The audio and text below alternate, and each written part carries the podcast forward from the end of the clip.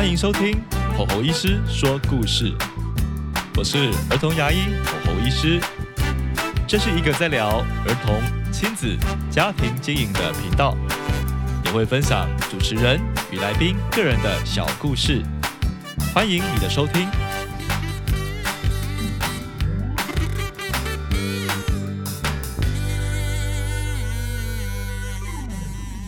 各位听众，大家好，欢迎来到吼吼医师说故事。这一集呢，坦白说，呃，是一个我觉得非常有见证力的一集。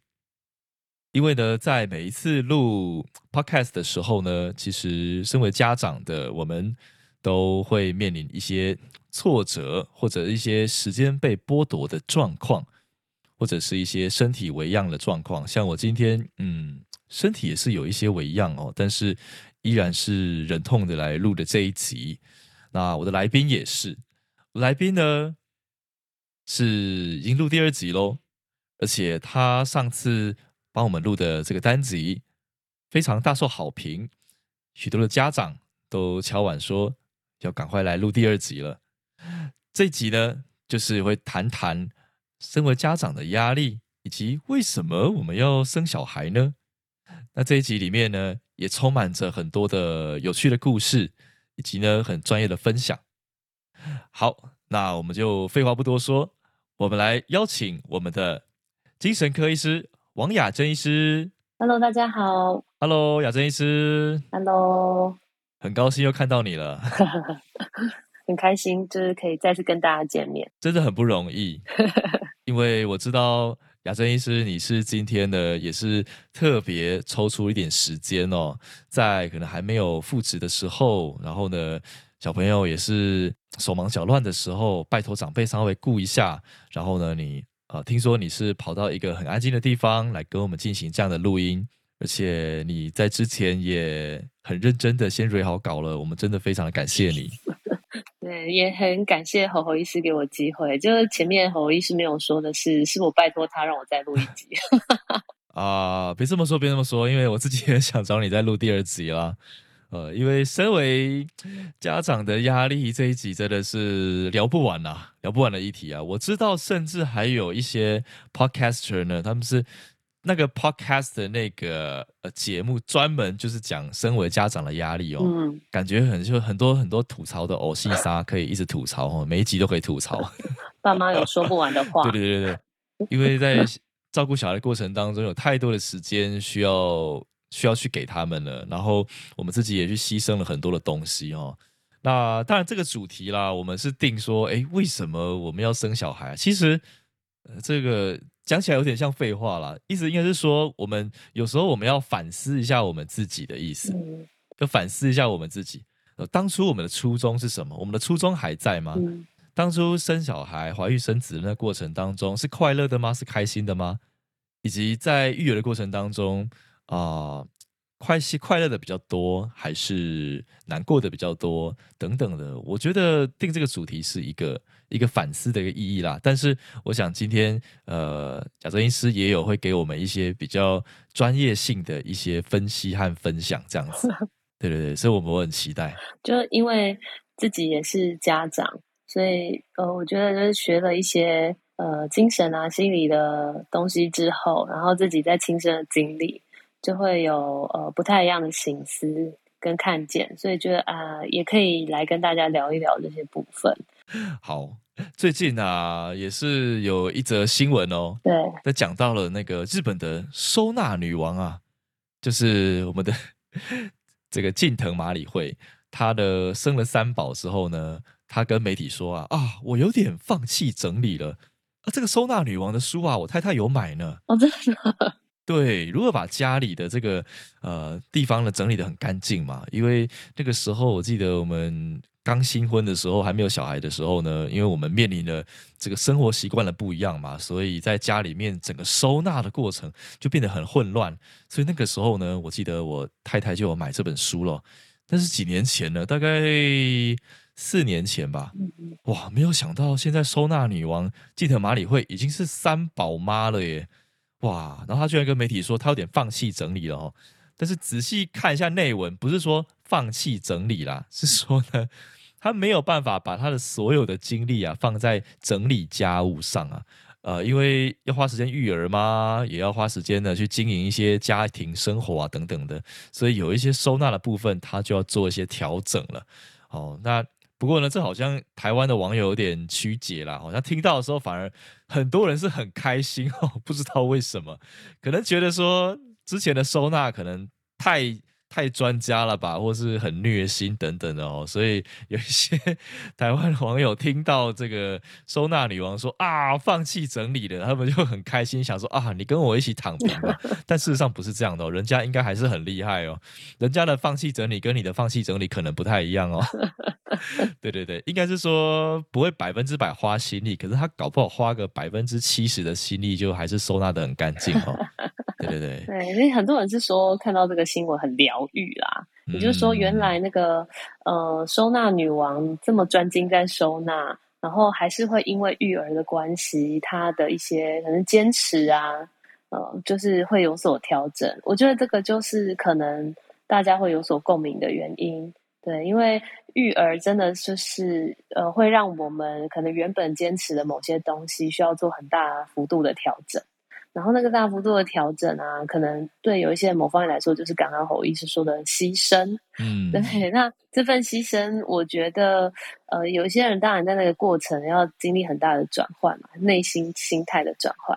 那有一些人当然可能是心甘情愿，那有一些人可能是觉得非常的难受。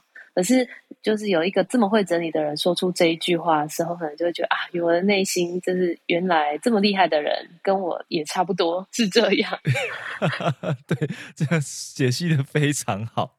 对对对对，好。不过呢，我们今天也是会聊一聊一些比较有建设性的议题哦。那那那个时候呢，呃，亚珍医师在跟我聊的时候呢，有跟我分享一件事，就是因为在上一集有聊到，就是我们常常会有一个。自责性的心态，嗯，也就是上上一集我们讲的，啊，就是为什么我没有把小孩顾好，好等等的，会有这样的一个自问自答的一个状况，然后会有一些啊悲伤五步骤嘛，对不对？我讲错吗？对，五阶段，悲伤五阶段，对对对。那在过程当中，我们了解到了一个啊，身为家长的内心的一个转换，这样子，哎，那不过我们现在想要聊聊看，嗯，为什么？在这个亚洲的家长，或是台湾的家长，比较会有这样的一个状况呢？嗯，哎，为什么我们会常常把这个孩子当成自己的责任，并且有时候会放大呢？这个想要请雅珍医师来跟我们来分析一下。嗯，好，我们上一次就是有聊到生理的因素嘛，就是讲到说，嗯，呃，妈妈在怀孕的时候，其实就是那个荷尔蒙的变化。对，然后还有产后荷尔蒙的变化，就开始让我们就是跟孩子之间的那个连接变得更深。对，然后爸爸即使一起参与育儿之后，这个部分也会开始有所转变。对，那这个是生理啊，然后呃影响甚至到于心理的部分。对，可是我觉得还是有蛮多跟我们的社会文化，然后跟原生家庭有关的地方。对，就是我记得我以前还蛮喜欢看那个什么。有一些可能嫁去国外的妈妈，他们会写一些书，就是分享，比如说分享她的婆婆是怎么带小孩的，然后或者是说他分享他在的那个欧美国家，他们怎么样看待孩子，怎么样带孩子，然后观察那边的老师，他们对于育儿的观念是什么？然后我那个时候就觉得哇，很这怎么样，有点憧憬那个欧美他们育儿的一些想法。因为就是跟华人社会很不同，他们的想法比较多是，可能他们会更多的让孩子有他们呃自主或独立的空间，或者是他们会更信赖孩子，他们自己内在有一个成长的驱力，或者是他们的能力。对，那相对起华人社会，我觉得华人社会是。呃，在育儿部分会赋予家长更重的责任，也就是说，哇，琳娜安坐，我在讲台语，就觉得这个很可能更有那种感觉。嗯，对，就是这个北部爱虎姐这种感觉，就是就像呃，举一个简单的例子，就是我和我的爸爸妈妈或者是我的公公婆婆，他们在那个就是对待我的小孩，就是对待他们的孙子的时候，假设他们要喂小孩，他们就会追着小孩喂。嗯，对。可是追个小孩位就是呃，很以小孩为主体啦。然后，但是就是他们不太相信孩子自己有办法自己好好的吃完饭，宁可就是先把小孩的生理养大。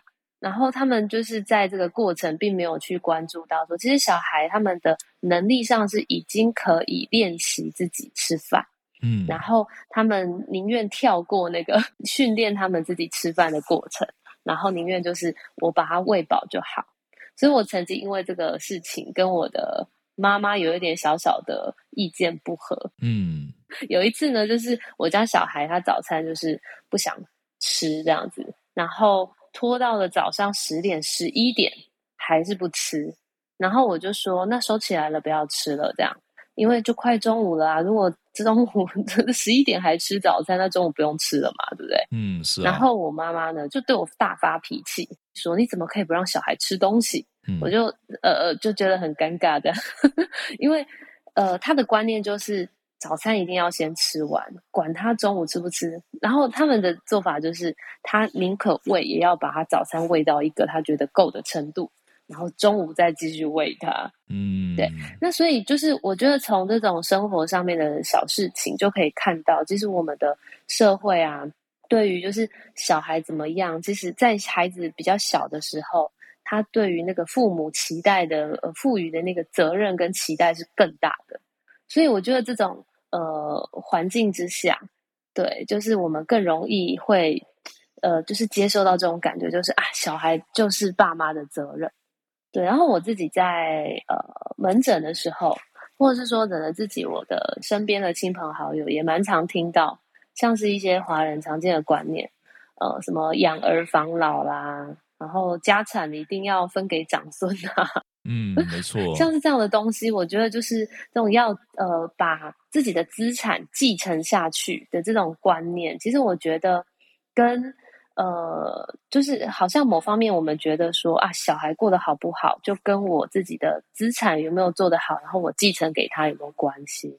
可是欧美文化就比较少这样的东西，他们会认为自己的产业应该要自己独立来去呃完成。对，所以就是大学生几乎都会负债嘛，因为上大学就要开始自己想办法付学费。那台湾可能甚至华人社会就会觉得说，嗯，那个我们应该要想办法供应孩子，供应到他开始工作。嗯，对，所以这个就是真的很不同的观念。那我觉得这可能也是造就我们觉得小孩很多的责任是在家长身上的这个原因。嗯听起来是的确是一代传一代的感觉哦，就是你的原生家庭呃怎么对你，所以你也会组成家庭之后呢，也会这样对你的孩子，感觉上是这样的，嗯，而且会觉得都是自己的责任，对，因为就是很自然而然的吸收，但是无形中又把孩子原本要有的责任分担全都做掉了，对，这是有可能，对，这是的确不是很好拿捏的地方，嗯，呃。真的，因为现在假设啦，哦，譬如说我们去一个公众场合，那可是公众场合里面呢，如果小小孩就是有大吼大闹的状况，那事实上呢，就是呃很多的人啊都会眼神啊就会飘向那个小孩啊，也会瞄向那个小孩旁边的家长这样子，啊，这个时候呢，我们就得想办法要去处理那个失控的现场。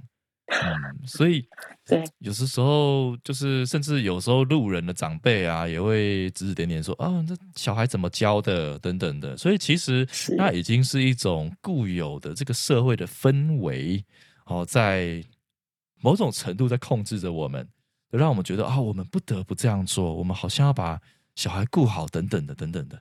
对，所以这其实是一种很大的一个压力啦。听起来是这样，就是说。因为现在慢慢新的教养观念也比较受欢迎啦，很多家长也会希望说啊，我也不想要像我原生家庭的爸妈这样对我的这样的方式来对我的小孩，可是无形当中某种框框还是会框着哦。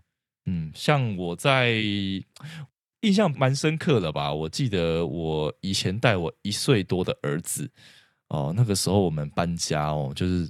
从台北搬到台中的时候，我们带着我们一岁多的儿子要下来，然后我们搭高铁，然后我们那个儿子呢，他就是坐着婴儿车，然后呢就很好动啊，就是大叫啊，然后乱踢啊这样子。然后呢，但是我们就想办法制止他，可是有时候还是会有些噪音。然后呢，所有人都围观我们。然后呢，坐在这个儿子前面的一个看起来应该是大学生吧，然后就 瞪了我们一眼，说：“你不会好好教小孩吗？” 然后就那时候就内心就觉得说：“啊，天哪！他大概这孩子，我十年内不想让他搭高铁了。” 这种感觉会跑出来。嗯，其实台湾这个因为人潮很拥挤，我觉得真的很拥挤，所以其实，在过程当中，小孩的这个。吵闹的部分反而是变成了一种压力，但事实上，我们又知道说，事实上 让小朋友去尽情的奔跑啊，去大叫啊，其实有助于他的感统的学习啊，身心的发展。哦，那可能是在公园啊，还哪里等等。可是有时候小时候没办法拿捏嘛，所以就变成了一个，的确是亚正医师讲的哈，就是无形中的一个压力这样子。嗯嗯，话又说回来了，我们今天还是要讲一些建设性的东西，对吧？而且建设性的东西，那雅珍是觉得怎么样去调整比较好？嗯，你刚刚讲那个例子，我觉得真的很有感觉。然后我心里就在想说啊，这个大学生未来如果有小孩，相信他想起这一幕的时候，可能会觉得 啊，心里觉得对不起你们。现在少子化这么严重，搞不好他以后也不会生啊。这是也是有可能。嗯。我我自己是在呃育儿的责任这件事情上面，我觉得呃我自己啦，因为我自己有学习过相关的东西，然后我也在练习调整，就是我怎么样在孩子的每个成长阶段，然后很适度的去拿捏哪些东西是孩子他要练习去学习的，哪些东西是我家长应该要呃就是教给他的。最近我家也是发生一件事情，然后反正就是我家小孩生气了，然后他就是呃，应该说他就是有一点欢欢在闹这样子，然后他就说我生气了，然后我妈呢就说不可以生气啊，怎么可以生气？对，然后我其实很不喜欢听到这句话，嗯，因为呃，我们其实比较新的教养观念是知道说情绪跟行为这两件事情是要分开来处理啦，嗯，因为情绪没有对错。嗯，你没有办法去控制你的情绪会怎么样。可是我们呃长辈们或是比较传统的观念会认为，就是情绪跟行为是一一样的东西。我我会认为生生气就是一件不对的事情，生气是一件不好的事情。可是不是嘛？其实生气每个人都会生气，可是我们怎么处理生气，嗯，就会获得不一样的结果。对，所以我妈妈讲的那句话的时候，我就觉得啊，就是。不是这样子的，对。然后后来我妈妈就说：“你就是都没有教。”然后我就呃，这句话也是呃很容易就是戳到家长，无形中中枪。对。然后我就想说，最好我没有教，我已经教了几百遍。嗯，对。那总之就是呃，孩子在呃他还小的时候，在学龄前的阶段，其实他们的冲动控制能力都不好。可是他们会从大人的回应当中学到怎么样子去呃面对自己跟面对情绪，跟呃调整自己的行为。对，那假设大人都是说不可以生气，那这个孩子未来他对于情绪，他其实可负面情绪可能就会有一种，他就是会用呃可能比较压抑的方式去处理，反而没有办法好好应对自己的情绪。对，可是这个在长辈的观念里面是没有的。那总之就是，呃，我觉得，呃，像我妈妈讲的那句话，就是在讲说，哎，小孩三岁会这样欢欢，就是你都没有教，这都是你爸妈的责任，就是你身为爸妈的责任。哦，听起来压力山大。啊。没关系，因为我就是自己会调整。嗯，太好了。因为因为就是他们会想要用这种方式尝试去控制那个好像失控的场面，我可以理解。然后我觉得跟那个大学生的状态很像。嗯，所以我我其实就是虽然身边的人有一直这样子的东西想要给我，但是我希望我可以站定我自己的立场，就是我知道我的孩子的状态是这样。那。我虽然教给他的东西没有办法立即看出效果，可是我只要长期的、持续的走在正确的方向上面，我的孩子就是会越来越进步。那的确，这个部分我觉得我的孩子是越来越进步的。那那个到底为什么要生小孩这件事情，我觉得这件事情的确也蛮重要的。嗯，像我在跟我姐姐聊天的时候，因为我姐姐她是在补教业上班，所以她会呃跟很多孩子接触，然后她会跟我聊到很多她遇到的孩子的状况。比如说，我们就讲到说啊，那个孩子啊怎样怎样，家长怎样怎样，就我们也会聊到这个，到底为什么要生小孩？就是那个某某怪怪的家长，或者是说他觉得有一点想不通，为什么有一些家长怎么样怎么样这样子，然后我就会说，对啊，那他到底当时候为什么要生这个孩子啊？然后我姐就说啊，不小心的啊，对，意思就是说，有时候我们如果没有好好的去思考，就是到底为什么生小孩，或者是说我们对于生小孩之后我们怎么面对育儿这件事情，我们没有一个呃自己的答案的话，我们很容易就会觉得哇，养小孩好辛苦，养小孩是为了上一辈的期待。养小孩就是，呃，我生而为人，然后莫名其妙得要担负的责任。那我觉得这些都是一种一种有点辛苦，然后有点心酸，然后把问题好像就是先呃放在别人身上，而不是我练习自己去面对这件事情的那样的态度。我觉得如果说我们可以有一个呃，就是属于自己的答案的话，我们育儿会。比较开心一点，对。那我自己比较喜欢的概念是，就是小孩是上天派来，然后陪伴我们重新成长的天使。呃，我会这样想，是因为就是其实我们在养育孩子的过程，我们就有机会去实践我们想要的育儿的历程，因为我们多少都会觉得我被养大的过程 有一些我不是那么喜欢的地方，那可能也有喜欢的地方。那我们就会在我们自己有了家庭、自己有了孩子之后，我们可以自己再去实践我们喜欢的部分。那孩子他其实呃，他没有呃义务要去承担，就是我们可能未尽的一些什么未尽的责任、未尽的梦想、对未尽的事业，对。对，因为如果是孩子是自己的责任，可是某方面有一些家长也会有一种这样的想法，就是哦，孩子承接我的什么什么是他的义务，嗯，可是我觉得不是，我觉得我们虽然年纪相差很大，然后一刚开始有很大一个成分是好像是我在付出，可是其实孩子也回馈我们非常多的东西，是对孩子的笑脸，对孩子的喜悦。然后我们看着孩子成长的过程，我们得到的成就感，那些我觉得都是我们靠自己没有办法得到的，是孩子给我们的。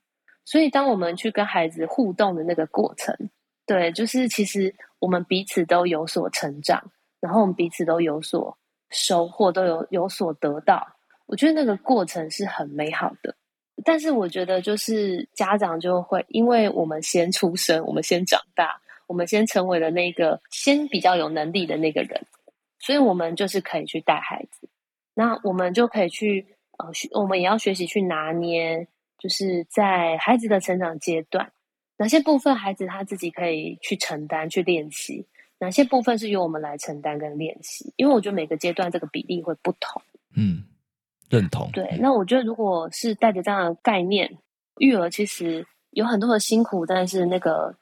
感受到的喜悦也是会很多，嗯，感谢雅珍医师的分享哦。所以你这概念就是，孩子是上天派来陪伴我们重新成长的天使。然后刚刚也有讲到责任分担的部分哦。那我觉得这个概念非常的好。那我自己的经验是，应该说我自己的答案吧。为什么我要生小孩？我跟雅珍医师比较像的地方是，我觉得孩子的笑脸是无法取代的，以及那个成长的喜悦，那个也是无法取代的。当然，当初在生的时候不可能知道嘛，因为大家都第一次当父母哦，也没有再婚嘛，所以在这过程当中，呃，那个时候只是，嗯，的确啦，对我来说，我觉得是有一种。以男生来讲，是一种传宗接代的一种使命感，的确那个时候是有的。以男生的角度而言啊，或者是说一个生命的延续啊等等的哦，一些很神圣的一些呃目标。但是在实际这些孩子生出来之后，我其实很感恩，我蛮感恩，就是因为我的本业是跟很多孩子相处的哦这样一个职业。反而有助于我在带孩子的过程当中成为了我的帮手。好，这个我是很感恩的。然后另外也是在过程当中，我也体会到人在过程当中成长嘛。啊，除了可能要追求爱情啊、赚钱啊、交朋友啊，哈，但人生到后面的意义是付出爱。我觉得这是在看很多很多成功人士啊，或者是一些啊有影响力的人物等等，他们在最后都是有这个殊途同归的这样的一个境界，就是付出爱，为这个社会付出爱的过程。那事实上，我们的家庭就是这个社会的缩小版，所以我们照顾孩子，其实我们也是在付出爱。有时候在管教他，那也是一种。付出爱的方式啊，这是我的体验呐，所以我觉得在过程当中是呃有酸甜苦辣，但是也是在嗯描述一种我自己在人生另外一种成长的过程，这样子是好。那我们再聊聊下一个小主题哦，因为上次有讲到说很想要请雅珍医师分享有关于身为家长。那现在这个育儿压力这么大，那我们要怎么自我照顾呢？这个想要请雅珍医师再帮我们分享一下哦。好的，这也是为什么我们要 再录这一集的原因。对，就是没错没错。对，上一次聊到了一些呃小故事，然后讲到说，哎，就是我们看到了一些很辛苦的家长这样，然后我们怎么样让家长觉得啊，就是我的辛苦可以有人懂。对，不过就是。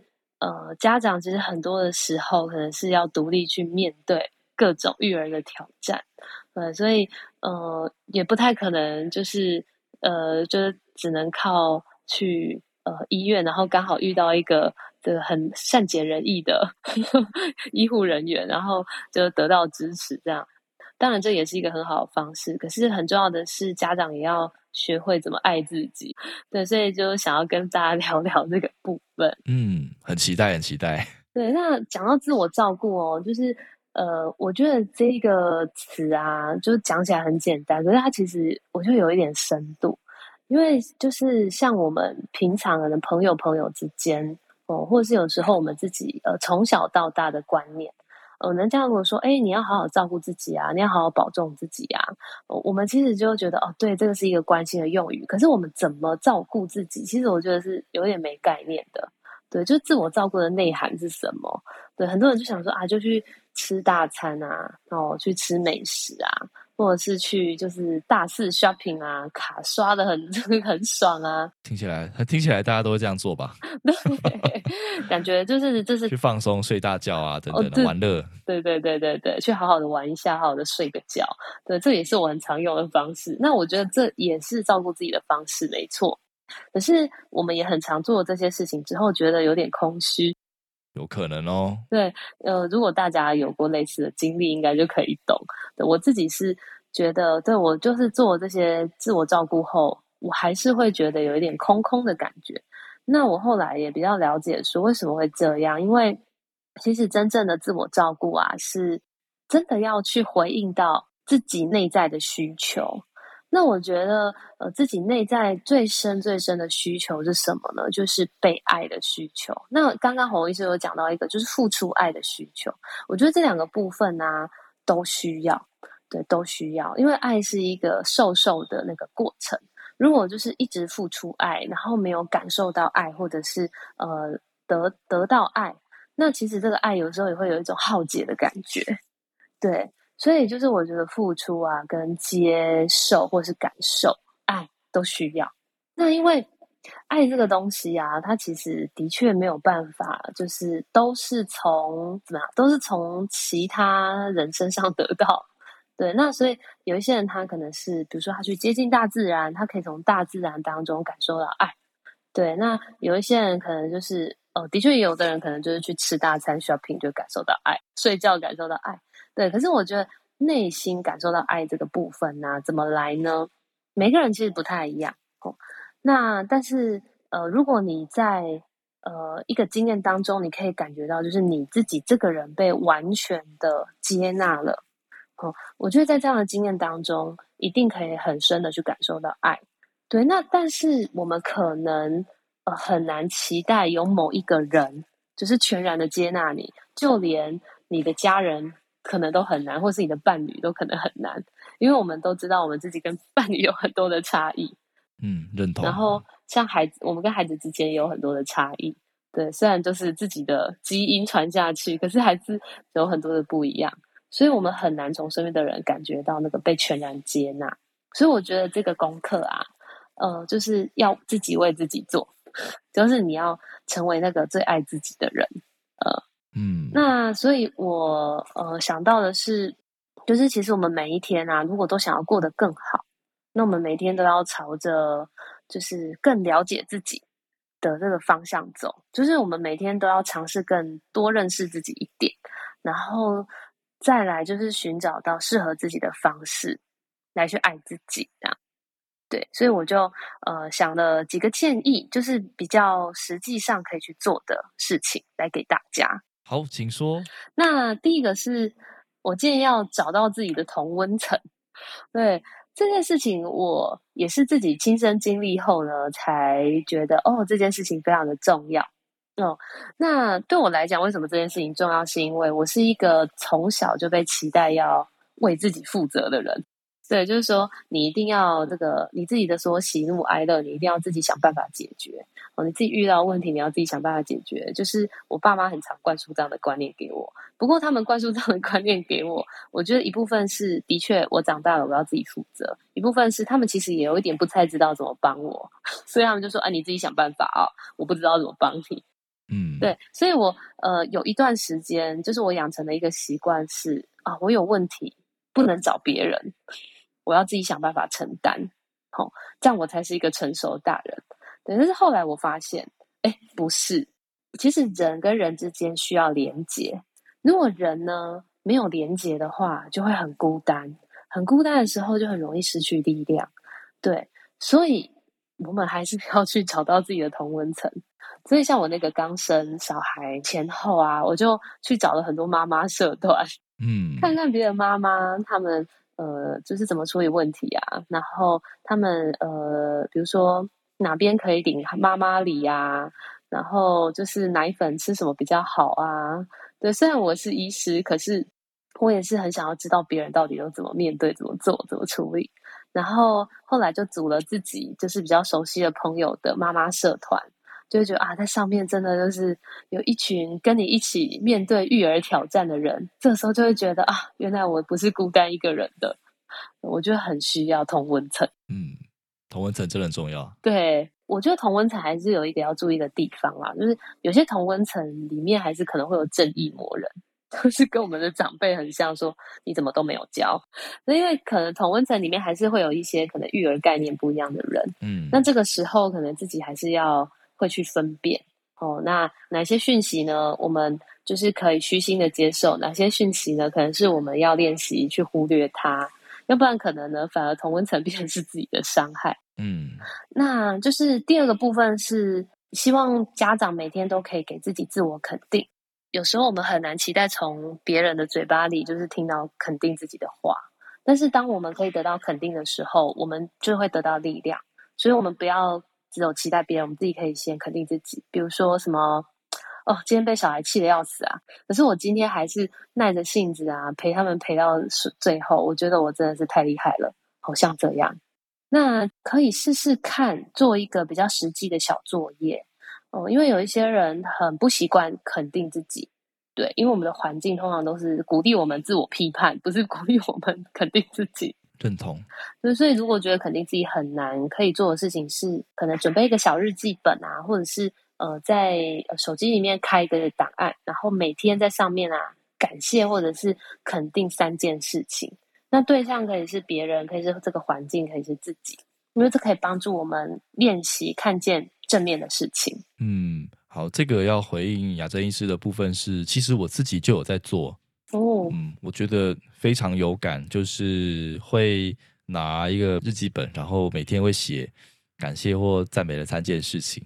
嗯，我觉得真的在做了之后，我们的看见和我们的所行所为，真的都会往好的方面走。是，这个非常认同。当没有当家长的也都可以试试看啦，不一定要当家长的。是是是，没错，对，因为我们大脑的那个习惯是需要训练的。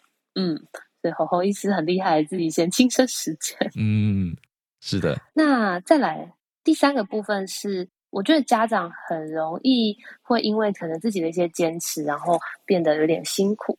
比如说那个最前面我们讲的那个，就是整理女王的故事。对，有一些妈妈就是会觉得说，哇，有一些事情啊，她如果不做，她就会很难过。可是又变成说，她可能那些坚持的事情，她去做的时候，她就会反而更辛苦。对，那像我以前啊，就是收衣服，我一定是要折衣服的。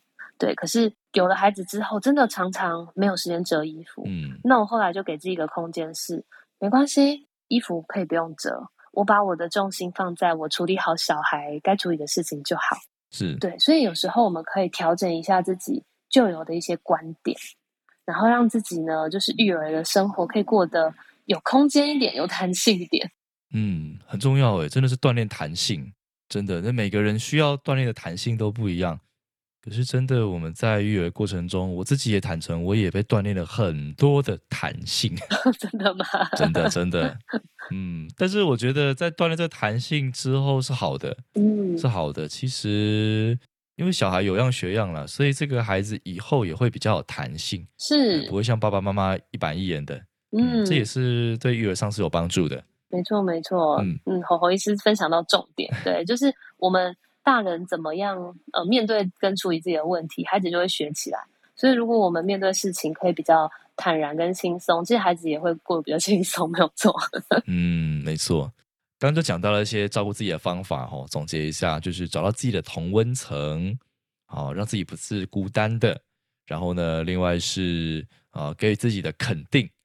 嗯，甚至呢，有一个刻意练习，譬如说一个小本子啊，写下每天感谢或赞美的三件事情。再来是呢，在事情上啊，生活的一些事物上锻炼一些弹性的部分。是，那每个人要锻炼弹性都不一样哦。没错。不过这有个问题啊，就是是，嗯。我们现在知道怎么去照顾了，但是什么时候会知道自己需要被照顾呢？是不是需要一些自我觉察的一些指引啊？我觉得我们要先察觉到说我们需要有问题，或是我们不舒服了，我们才需要去照顾嘛。那要怎么去觉察呢？嗯，红红医师问的很对，耶，这个问题非常的重要。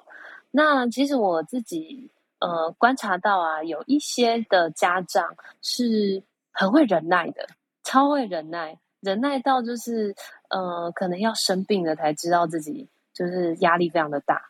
哦，像我的婆婆就是一个很好的例子。嗯，她是呃照顾孩子啊，然后呃照顾家庭，跟她自己想要做的事情，一直到她就是呃生了一个病，对，然后她才知道说哇自己压力那么大，然后呃忍耐了那么多。对，那所以我自己觉得那种忍耐很多的这样的人呐，真的是不容易觉察自己有状况。对，可是我觉得，呃，我们的身体啊，其实是很诚实的。就是当我们的身体啊有这里不舒服、那里不舒服，或有时候我们心里不舒服，那个心里不舒服的是，呃，你觉得嗯不是那么快就恢复原本的状态，可能比如说低落的情绪或失落的情绪，或者是烦躁的情绪维持的有点久，或者是说你的生活开始觉得有点失序，或者是你身体有很多的不舒服，像是很常见的一些。比如失眠啊、耳鸣啊，然后常常拉肚子、便秘啦、肩颈酸痛啦、腰酸背痛啊、头痛啊、头昏啊，这些其实如果很常出现的话，就是身体在提醒我们说：哇，你真的是有点压力太大了，你真的是应该要调整好自己的状态，要休息了。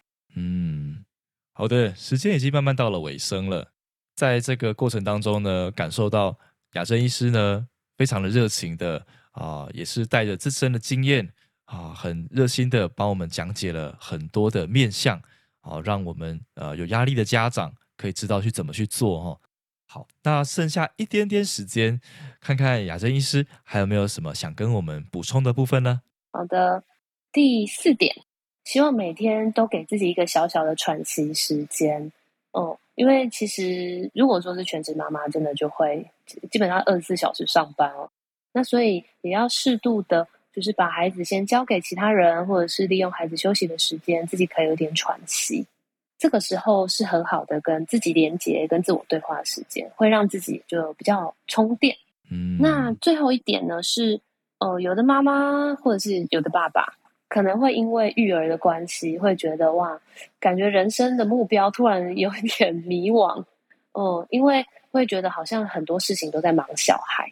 那这个时候，我会觉得，并不是开始养小孩之后，你就得要牺牲你自己所有的梦想跟计划，而是我们可以在育儿的同时，我们可以做一些规划跟思考。然后呢，就是在可以去执行的时候，就可以开始尝试去做。对，因为我们也不会一辈子都被小孩绑住，但是一旦我们有我我就是被小孩绑住的想法，那可能就真的很难去做。对，所以我们的想法、心态上面可以先调整，然后我们行动上面也可以呢，用一些零碎的时间，帮自己未来想要做的事情开始做一些呃前置规划，或者是呃累积一些实力。这样到了可以执行的时候，就可以去做。那我们人生的方向就不会说哇，因为育儿觉得很迷惘这样。那这个是最后给大家两个小建议。感谢雅珍医师的分享。哎，嗯，这两点其实有一些共通性哦，就是真的要有一些小小的喘息或零碎的时间，不管是呃自动产生的，或是自己刻意制造的哦。嗯，这过程当中，对我觉得蛮好的，跟自己对话。哦，不见得一定是马上划手去看剧哦，不见得是这样子哦，是跟自己对话，让自己放松，好，让自己回想，甚至呢规划一些未来的计划。哦，我觉得这个嗯真的很受用，感谢雅珍医师。当然啦，各位听众，如果你真的很喜欢我们的节目，希望你不吝惜，啊为我们的节目按下五星好评。并且呢，如果你真的有很想要听的类型，也欢迎在我们的 Google 表单连接啊留言，我们都会收你们的意见，并且呢帮你们找相对应的来宾和主题哦。好的，吼吼医师说故事，我们下次见，拜拜。